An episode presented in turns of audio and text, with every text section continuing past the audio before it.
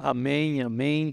Podem tomar seus lugares, preparar-se para esta reflexão desta manhã. Eu disse no início que hoje a igreja cristã lembra então de um fato dentro da trajetória de Jesus que chamamos da sua transfiguração.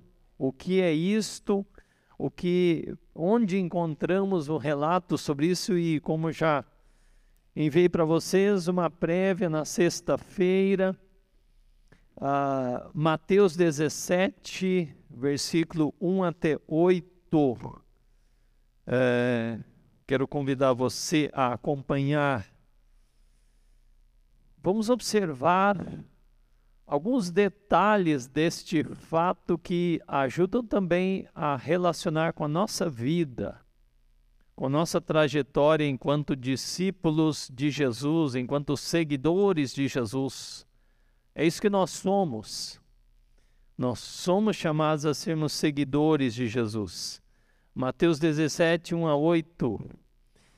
Ali lemos assim: seis dias depois, depois nós vamos falar seis dias depois do que? Tomou Jesus consigo a Pedro e aos irmãos Tiago e João, e os levou em particular a um alto monte. E foi transfigurado diante deles, o seu rosto resplandecia como o sol, e as suas vestes tornaram-se brancas como a luz. E eis que lhe apareceram Moisés e Elias falando com ele. Então disse Pedro a Jesus: Senhor, bom é estarmos aqui. Se queres, farei aqui três tendas: uma será tua, outra para Moisés e outra para Elias.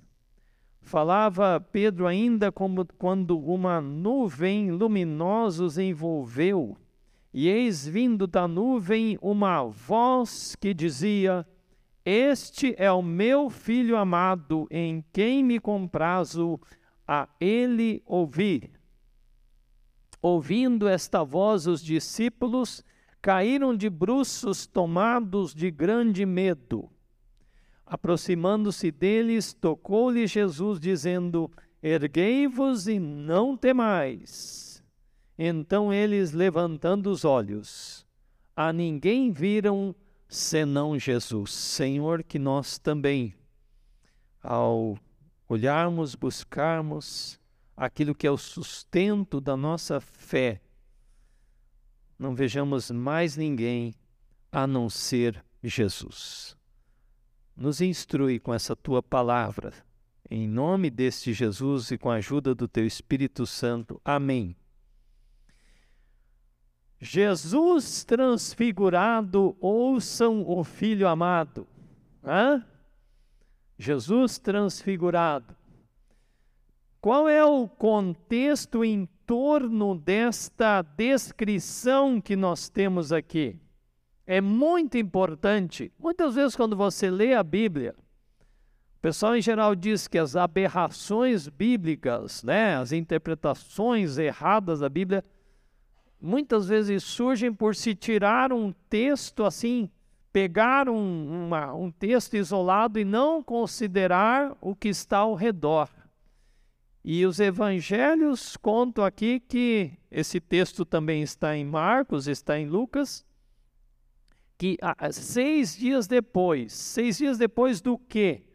Se você está com a Bíblia aberta, você vai perceber que é seis dias depois que Jesus está indo para Jerusalém e Jesus começa a, a, a falar para os seus discípulos uma conversa meio estranha, porque ele começa a falar é, quando o filho do homem chegar na capital, ele vai sofrer na mão de pessoas, ele vai ser preso, julgado, condenado, morto, mas ao terceiro dia se levantará dentre os mortos. E é isso que Jesus está falando antes lá, não é? E Jesus também, antes disso, pergunta quem dizem as pessoas que eu sou, e Pedro responde: Tu és o Messias esperado. Não é? E, por fim, ainda antes desse acontecimento, vem essa palavra de Jesus do chamado ao discipulado, que é um chamado para todos nós. No versículo 24 do capítulo 16: Então Jesus disse a seus discípulos: Se alguém quer vir após mim, a si mesmo se negue, tome a sua cruz e siga-me. Pois quem quiser salvar a sua vida há de perdê-la, e quem perder a vida por minha causa há de achá-la. E aí Jesus ainda fala: o filho do homem haverá de vir, né, no versículo 27, na glória do seu Pai, com seus anjos, e vai retribuir cada um conforme as suas obras. E aqui entre vocês há aqueles que não passarão a morte até ver esta realidade. Portanto, Jesus está falando de todo uma, um, um propósito de Deus no decorrer da história que envolve a gente nesse propósito, pessoal. É, é, a gente reafirma aqui sempre a história verdadeira é a Bíblia que retrata. Então ela retrata aqui Jesus vem, Jesus morre por nós em nosso lugar, é, pelos nossos pecados, mas ele não fica na morte, ele é vitorioso sobre a morte e ele nos chama para essa caminhada com ele. E aqui já está falando da consumação das coisas, quando Jesus fala um dia ele voltará em glória para restaurar as coisas em toda a sua ordem no propósito de Deus. Este mundo não terá fim, terá fim no estado das coisas que estão mas Deus fará novos céus e nova terra pelo seu poder. Né? Aleluia! Então, seis dias depois de toda essa explanação de Jesus, dessa experiência que os discípulos, em certa medida, quando você lê o Evangelho, nós já sabemos tudo o que aconteceu, mas você tem que entender que os seguidores de Jesus não tinham vivido ainda. Quando Jesus falava assim, e, ele, o filho do homem vai sofrer na mão das pessoas e vai morrer, vai se ressuscitar. Mas do que, que ele está falando? Era a pergunta deles. Porque eles não entendiam, eles só iriam entender isso após o domingo da ressurreição, que aconteceria algum tempo depois. Mas então acontece isso. Seis dias depois de tudo isso, tomou Jesus consigo a Pedro, os irmãos Tiago e João em particular, e os levou a um alto monte. Quando eu estava preparando essa mensagem essa semana, eu fiquei pensando algo assim. Aqui diz que Jesus levou consigo Pedro e os dois irmãos. Tem outras situações que ele também leva ou chama Pedro e esses dois irmãos que são Tiago e João. Eu fiquei pensando, você você já teve esse desejo de Jesus levar você com ele? Isso deveria ser um desejo nosso, porque quando Jesus chamou os discípulos para estar é, para o, o discipulado, a primeira coisa que Jesus que os evangelhos se trata, Jesus escolheu os doze para estarem com Ele. Às vezes as pessoas ficam se perguntando assim: ah, será que eu vou para o céu? É? A nossa pergunta diferente deveria ser: eu amo ser levado junto com Jesus para a trajetória dele? Porque aí você não precisa se perguntar: será que eu vou para o céu? Você já está vivendo aqui o que é a realidade celeste, o que é a realidade do novo céu e nova terra, que é a desfrutar da companhia do Senhor. Jesus não andava sozinho, ele levava consigo pessoas. E aqui eu tenho uma outra pergunta para você: quem você tem levado consigo? Quem você tem por quem você tem intercedido? Por quem você tem procurado para ajudar na caminhada? Você tem tomado um propósito de levar pessoas consigo? Sabe, às vezes a gente fica elocubrando sobre problemas desse mundo, mas uma coisa que eu percebo, inclusive como pastor também, sabe que nós pastores a gente tem amigos, não sei o quê. Uma coisa que eu percebo, eu não estou falando isso aqui como queixa, eu estou muito bem com meu Senhor, amém. Mas tem tantos relacionamentos que é mão única. Eu tenho amigos de longa data que só falam comigo se eu pergunto como é que eles estão. Nunca eles perguntam como eu estou. E vocês já perceberam o quanto nosso mundo se tornou individualista? Quanto nós nos tornamos, as redes sociais facilitam tanto a comunicação, mas a gente não está nem aí, né? Porque a gente não pergunta essa questão, como é que você está? Nós aqui como igreja deveríamos nos angustiar, talvez em perguntar se você conhece pessoas, por que que fulano ou ciclano há tanto tempo eu não o vejo aqui? Você está levando alguém consigo, telefonando, e aí, meu amigo, lembra daquele tempo, como é que tá as coisas? Você está... Você entendeu o que eu quero falar? Quem você está levando consigo? Porque Jesus quer nos levar consigo para uma experiência maravilhosa. E essa experiência do monte, eu, é, é, ela, essa palavra transfigurado, ela tem a ver com metamorfose, né? que é uma palavra realmente de uma transformação. Assim como lá em Romanos 12 diz que nós devemos nos transformar né? segundo o propósito de Deus.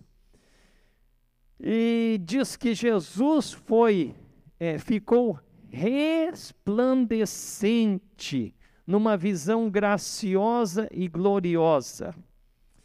Alguns estudiosos fazem uma relação muito é, próxima aqui de Jesus ao, a, a, a, estar aqui com Moisés e com Elias, que é, curiosamente são dois personagens da história bíblica, se você ler a Bíblia, que é, representam um diretamente a lei. Quem representa a lei aqui? Moisés. E outro é um representante dos profetas, o Elias. E esses dois homens têm toda uma história curiosa, porque hum, a gente não sabe muito bem como eles terminaram a jornada deles aqui na terra. Elias, a gente sabe que é, é, é, chegou um momento em que ele foi levado numa carruagem de fogo para os céus, né? enquanto que Moisés viveu 120 anos e já não era também, porque foi para um monte, Deus cuidou do cessar da vida dele. E e Moisés e Elias também têm algumas experiências, ou aqui o texto parece vir a dizer: Jesus é o novo Moisés.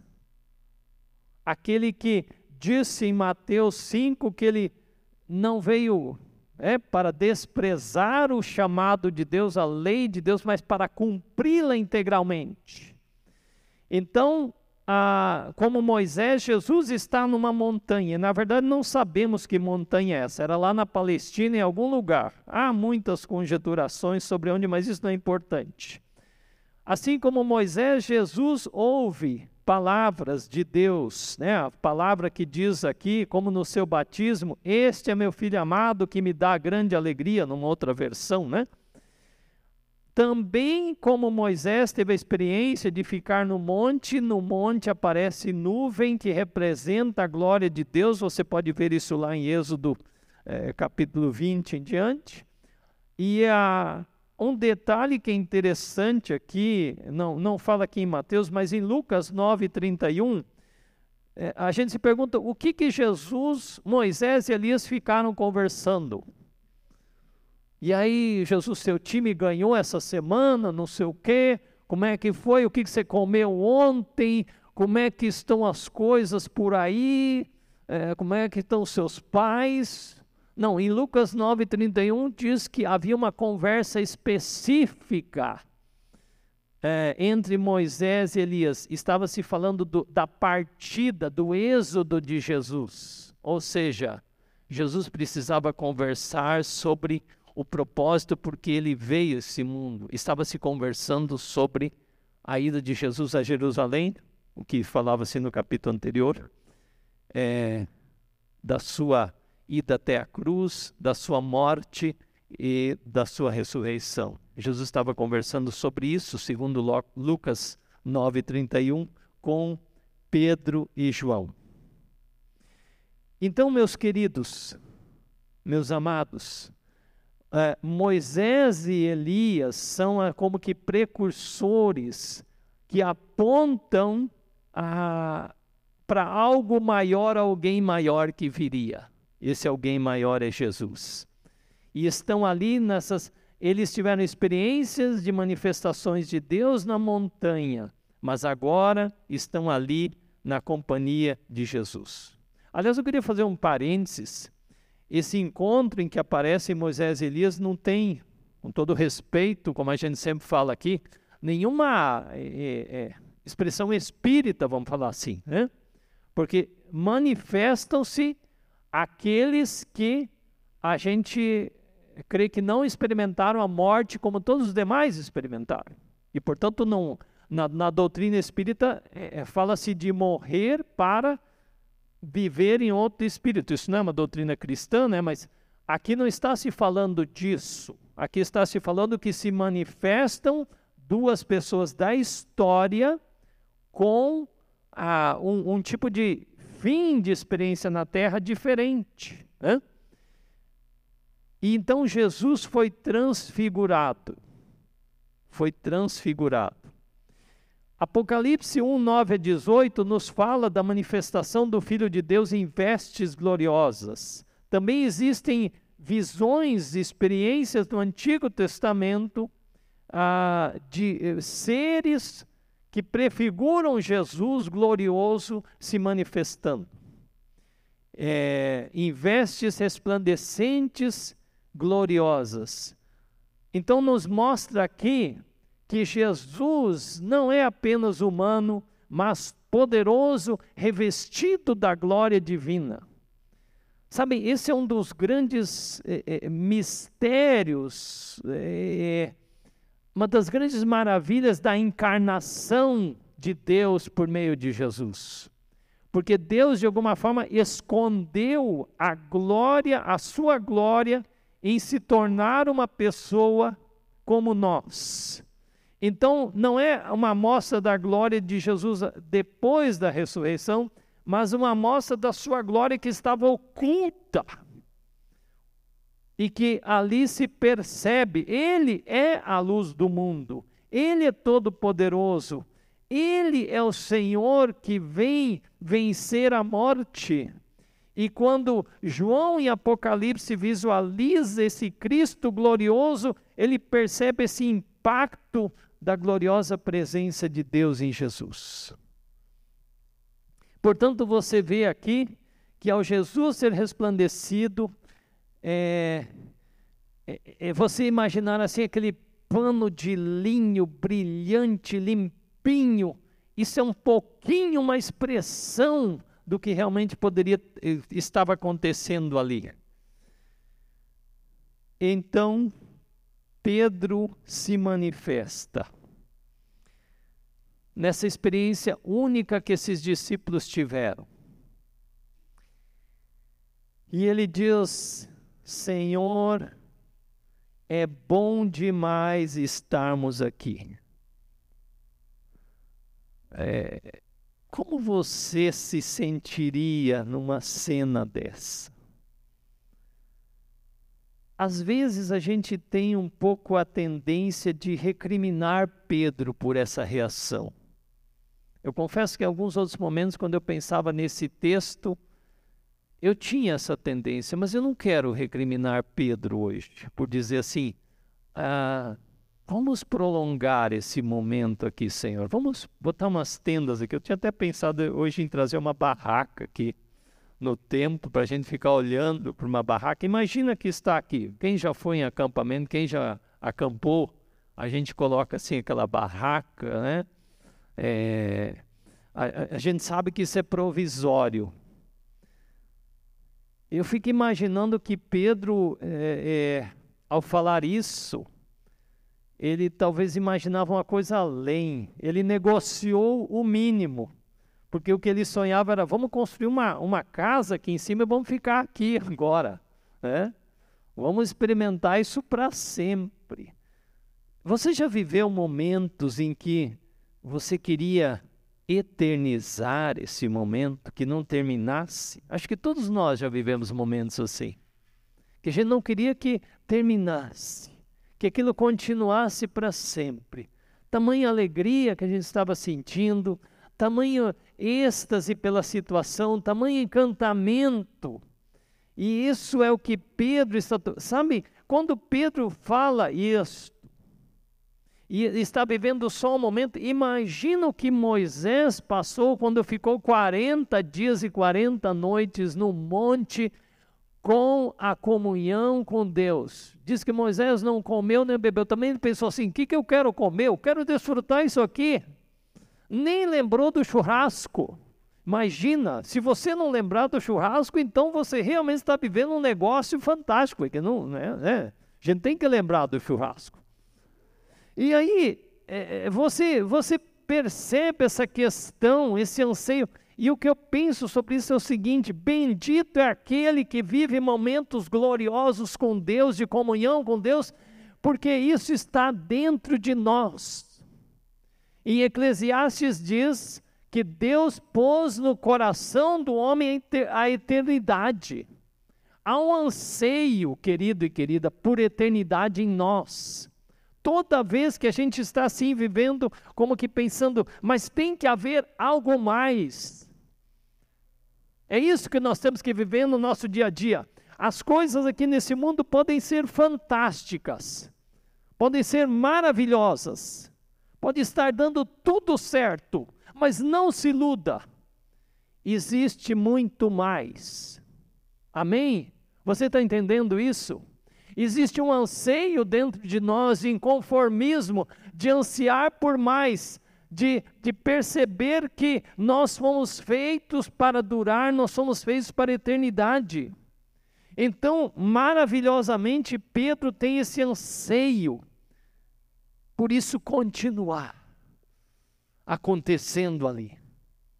Eu creio que esse texto também acaba sendo um texto de consolo quando nós estamos passando por grandes lutas, porque foi um, foi um acontecimento de consolo para Jesus.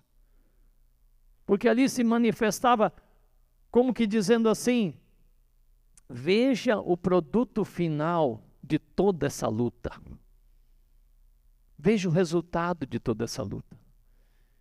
E eu quero dizer essa palavra aqui para nós também, de nós crermos que toda a nossa luta contra o pecado, toda a nossa luta de vivermos uma vida é, em contraste com a nossa cultura, toda a nossa luta por vivermos uma relação conjugal justa, fiel, de vivermos uma família que honre e glorifique a Deus, toda essa nossa luta, ela há de ser um dia plenamente realizada. Meus irmãos, creiam nisso.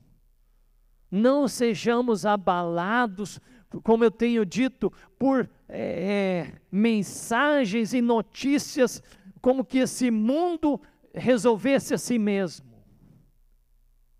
Mas há mais, há muito mais além. E Pedro, Tiago e João tiveram uma mostra do muito mais além que há para a nossa vida.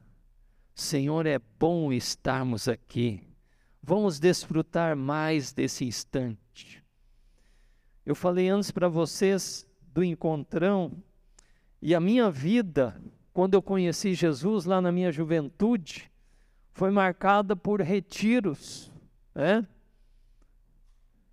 E, e, a gente ia naqueles retiros, aquela alegria de encontrar amigos de outra cidade, e eu vivia aqueles momentos assim, ai Senhor, agora, hoje nós vamos embora. A gente ficava triste. A gente cantava aquela música do Roberto Carlos, já está chegando a hora de ir, e chorava, né? Ah, peraí, aqui a maioria não conhece Roberto Carlos, né? também não, essa história aqui. chorava porque pensava, quando é que vamos ter outro encontro? É? como esse, essa comunhão, esse gozo.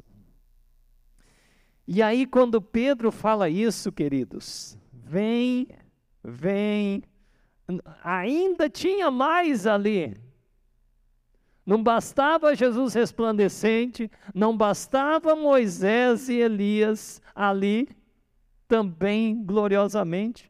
Aí vem uma nuvem, envolve a eles, a nuvem que sempre representa no Antigo Testamento a presença da glória, da grandeza de Deus, e vem a voz.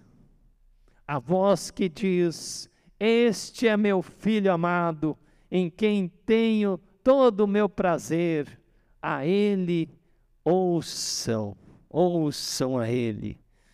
É, então tem coisa mais, a mesma voz que foi dita no batismo de Jesus e que tem a ver, olha como a Bíblia é toda concatenada.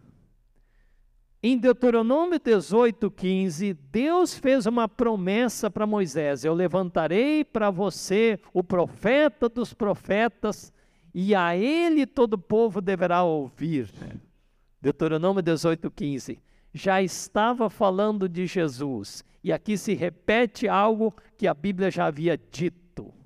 Deus em sintonia com a sua palavra. Eis o propósito, então, aqui é, eu, é, é, é que nós voltamos a ter que nos perguntar aqui: a quem você tem ouvido. A Bíblia diz claramente que nós devemos ouvir a Jesus. Nós devemos ouvir a Jesus. E a gente percebe com isso que vamos entender por que Jesus veio, entender o amor dele em favor de nós, e nós precisamos aprender mais e mais a ouvir a Jesus. Como é que a gente ouve a Jesus? a gente ouve a Jesus lendo com atenção, com devoção os evangelhos. A gente ouve ali, Senhor, isso é palavra para mim nesse dia. Ler o evangelho, ler a palavra. A, a, a gente busca orientação, às vezes, com pessoas que podem nos ajudar. A gente pede orientação do Espírito Santo. A gente lê os outros trechos da Bíblia, também Jesus falando conosco. Eu fico muito feliz quando escuto pessoas falando que esse dia eu vi uma pessoa idosa dizendo: todos os dias eu leio o devocionário, eu leio o texto bíblico, eu faço as minhas orações. Você ouve a Deus quando ah, você abre a palavra, ou também quando você busca mentoria de irmãos e irmãs que têm mais conhecimento da palavra de Deus. Então, isso é ouvir a Jesus e a mais ninguém. Meus queridos, minhas queridas, então, é, você tem buscado essa orientação de Deus já se foram um mês e meio desse novo ano. É, como é que nós estamos vivendo esse ouvir a, a, Jesus que nos diz: vão por todo mundo, pregue o evangelho a toda criatura, vivam uma vida que testemunhe o amor de Deus, a, ação de Deus na sua vida. Quanto você tem abençoado pessoas com sua intercessão, com a, a, companhia sua, que a sua companhia para as pessoas seja edificante, não tóxica, não é? É? Com uma palavra de ajuda, com os ouvidos abertos em amor para que a pessoa quer falar, com gestos, com atitudes. Como é que estão os seus vizinhos? Temos orado por eles. Como é que está o seu colega de trabalho? Como é que estão as pessoas ligadas a você em determinados momentos? Este é o meu filho amado, a, e, a quem eu tenho todo o meu prazer. Ouçam a ele. Ouçam a ele. Jesus transfigurado, ouça o filho amado. Por fim, o texto nos diz: ouvindo esta voz, os discípulos caíram de bruços, tomados de grande medo. Mas Jesus, naquele seu jeito amoroso, aproxima-se deles, toca-lhes e diz: ergam-se e não tenham medo. Não tenham medo, não tenham medo. Meus queridos, minhas queridas, este é o Jesus que está ali nós podemos ouvi-lo e o que ele fala em primeiro lugar para eles, após Deus falar para ouvir, é: não tenham medo, levantem-se, continuem a vida. Eu estou com vocês. Eu estou aí para acompanhar no que vocês estiverem passando, nas lutas que vocês estiverem passando, nas dificuldades que vocês estão passando. Sim, eu estou aí para isso. Então não tenham medo e levantem-se. Não tenham medo de viver a fé cristã como vocês têm entendido pela palavra. Não tenham medo de viver o chamado que eu tenho para você, onde você estiver. Onde você estiver, não tenha medo, eu estou com você. Jesus prometeu: eu estou com vocês todos os dias, até o fim dos tempos. E então, meus queridos, no final diz aqui assim: e erguendo, eles levantando os olhos, a ninguém viram senão só Jesus. Moisés e Elias saem de cena. Com Jesus, tudo mais sai de cena, só fica ele. Aleluia. Ele é o Rei dos Reis, o Senhor dos Senhores, Ele é o cumprimento dos propósitos de Deus, Ele é o Alfa e o Ômega, Ele é a luz do mundo, Ele é o caminho, a verdade e a vida, e por aí nós vamos falar tantas virtudes de Jesus. Ele é quem venceu a morte, por isso só fica Jesus. Jesus é incomparável, não há como relacioná-lo com mais ninguém na história do mundo. Ergue-se os olhos e só se vê Jesus. Não há, ah, mas tem que ter algo mais. Basta crer e confiar a sua vida e atender ao convite que ele faz, então, lá no final do, do capítulo anterior. Se alguém quiser vir após mim, assim mesmo se negue, tome a sua cruz e siga-me. A ninguém mais viram a não ser Jesus. Moisés e Elias saem de cena porque Jesus engloba a lei e a cumpre plenamente em si, porque Jesus é o cumprimento de toda a profecia. Tudo que se falou de forma velada ou mais explícita a seu respeito com os profetas, ele vem e cumpre plenamente. E por isso fica só Jesus. Fica só Jesus. Assim como João Batista veio para preparar o caminho para Jesus, mas sai de cena, porque não fica em evidência, porque o único que deve ficar em evidência, diante de quem todo joelho deve se dobrar, é Jesus. E aí eu tenho uma pergunta para fazer para nós. Será que nós podemos dizer que na nossa vida, dentro do nosso coração, a ninguém mais se vê a não ser Jesus? Não sejamos tão rápidos em responder isso. Vocês sabem com que sutileza nós vivemos a história na sedução de deuses? Anda na semana em Caxias do Sul e perceba pelas notícias, pelas conversas com pessoas, o quanto as pessoas mesmo quando se dizem religiosas ou cristãs, estão com o coração cheio de deuses.